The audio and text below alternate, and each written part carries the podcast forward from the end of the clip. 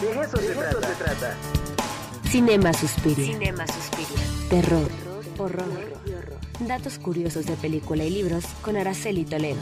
De eso se trata. Y bueno, pues doctora, ahora sí vamos a platicar sobre las películas de terror. A ver, en primer lugar, bueno, ahí está, ahí está tu fondo ya. Ahí, está, la entrada. ahí está, ya la entrada. Pero Merlina, buena serie, ¿no? Sí, sí, eh, justo estaba leyendo que Merlina ya se está confirmando la segunda temporada.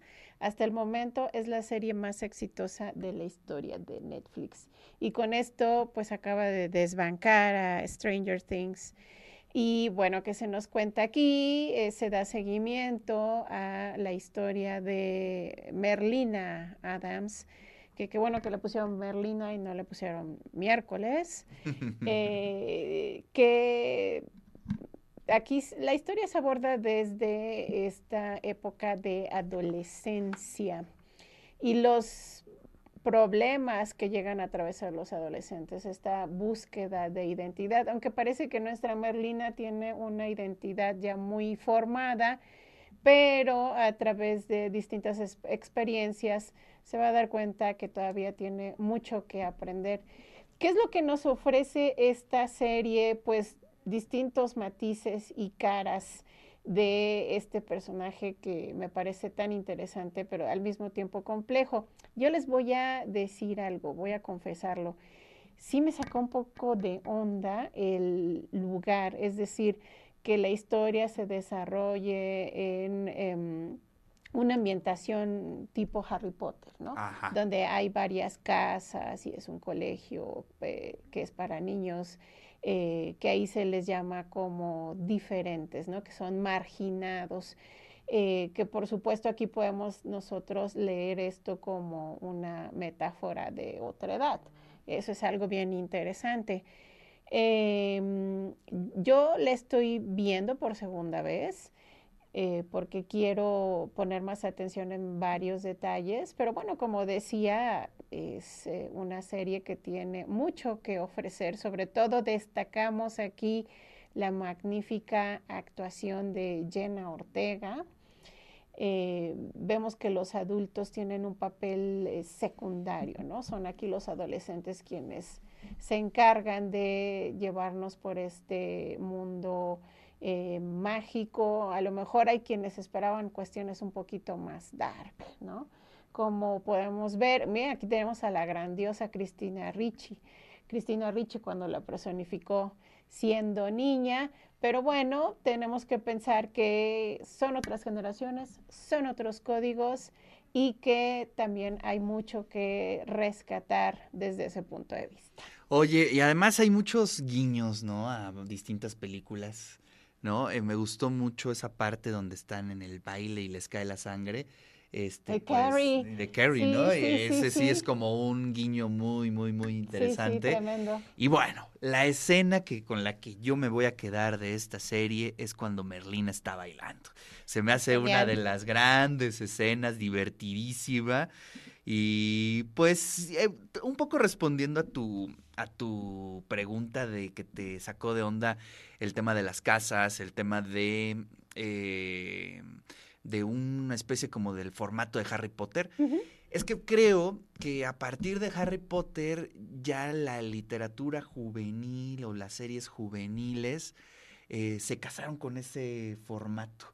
Y tiene que ver con la con la gamificación que se le dice, ¿no? De, es decir, de ir juntando puntos, de ver qué casa es mayor.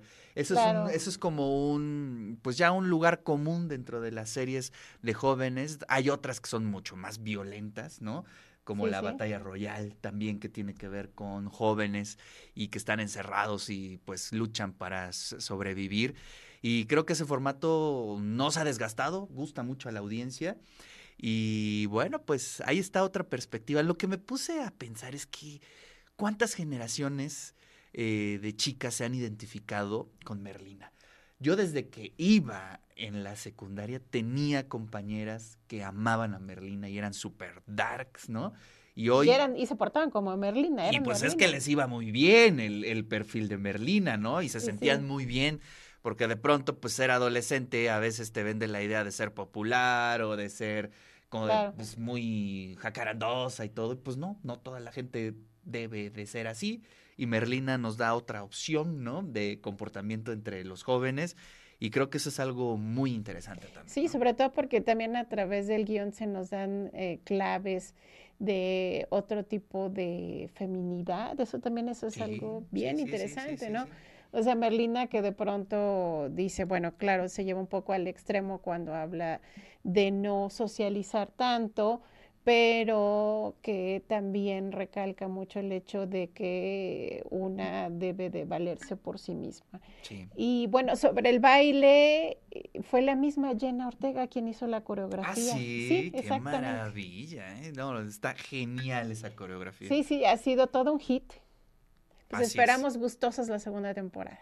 Oye, pues por aquí nos hacen varias preguntas y bueno, pues, este, bueno, la voy a leer. Dice, Sí, sí, eh, venga, Georgette venga. dice, hablando de esta serie, ¿sí la pueden ver los niños menores de 13 años? No sé cuál sea su clasificación. Yo tampoco sé, pero bueno, yo sé que mi sobrina Marifer, que tiene 13 años, sí la vio. O sea, Bueno, yo les voy a confesar que mi hija también ya la vio, Ya la tiene vio. 11 años, ¿y le gustó? pero debido a ese, a ese acto recibí un regaño. ¿Ah, sí? Chin. Chin, este, pues yo digo que sí, o sea, no, no le veo como gran repercusión. Yo, yo creo que también si acompañas Pues y de pronto vas comentando, Sí, sí, sí. ahí se van asentando. Pero bueno, yo les recomendaría que primero los papás le echen un ojo Exacto. y si ustedes lo creen conveniente, pues que lo vean los menores Sobre de 13 todo años. por las escenas violentas que sí son muy explícitas, ¿no? Pues sí, sí, sí, sí son explícitas, pero tampoco nada que no se vea en otros lados. Exacto, sí, ¿no? sí, sí. O que una niña, un niño de 12 años lo vea. Pero bueno, Sí. siempre lo dejamos a la A responsabilidad de los discreción de papás. los papás. Sí, Georgette, pues vele, ve, di- chécale ahí unos cuantos capítulos, si tú crees que sea conveniente, pues este, pues, pues lo ves, ¿no? Con tus niños, con tus niñas.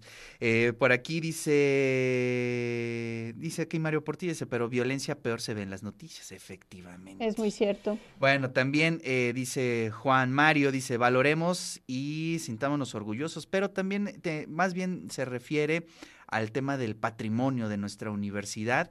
Y sí, efectivamente, Beto dice, pregúntale porfa a la doctora de la película Mártires. No, hombre, pues ya ahí ya te fuiste hasta la cocina. Esa película está rudísima.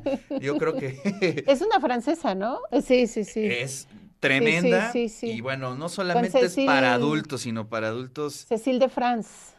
Para adultos con experiencia en películas de Y terror. con estómago. Y con porque estómago, también- porque es sí, muy, sí, muy, muy, muy No sé, bueno. nos da tiempo de la segunda rápidamente. La un segunda recomendación que tenemos es La abuela. Esta es una película dirigida por Paco Plaza, el gran Paco, Paco Clas- eh, Paco Plaza, Pepe Pecas Pica Papas, que eh, él nos entregó en algún momento cuarentena y también el Día de la Bestia. Aquí se nos cuenta la historia de pues una chica que triunfa como modelo en Francia, pero de pronto tiene que regresar a Madrid porque su abuela enferma y a partir de este regreso pues se desencadenan toda una serie de eventos extraños hasta que tarán pues nos damos cuenta de que no todo es lo que parece. ¿Qué nos qué mm, resalto de esta película? Bueno, que se nos cuenta una gran historia que fundamentalmente pasa en cuatro paredes. Esto es en el apartamento madrileño de la abuela y se nos expone aquí a través de la temática, eh, pienso yo que de la brujería, este intercambio de almas en cuerpos. Bueno, pues ahí está otra recomendación y ahí está la tarea para el fin de semana. Exacto. Ahí la serie. esta se puede ver en HBO.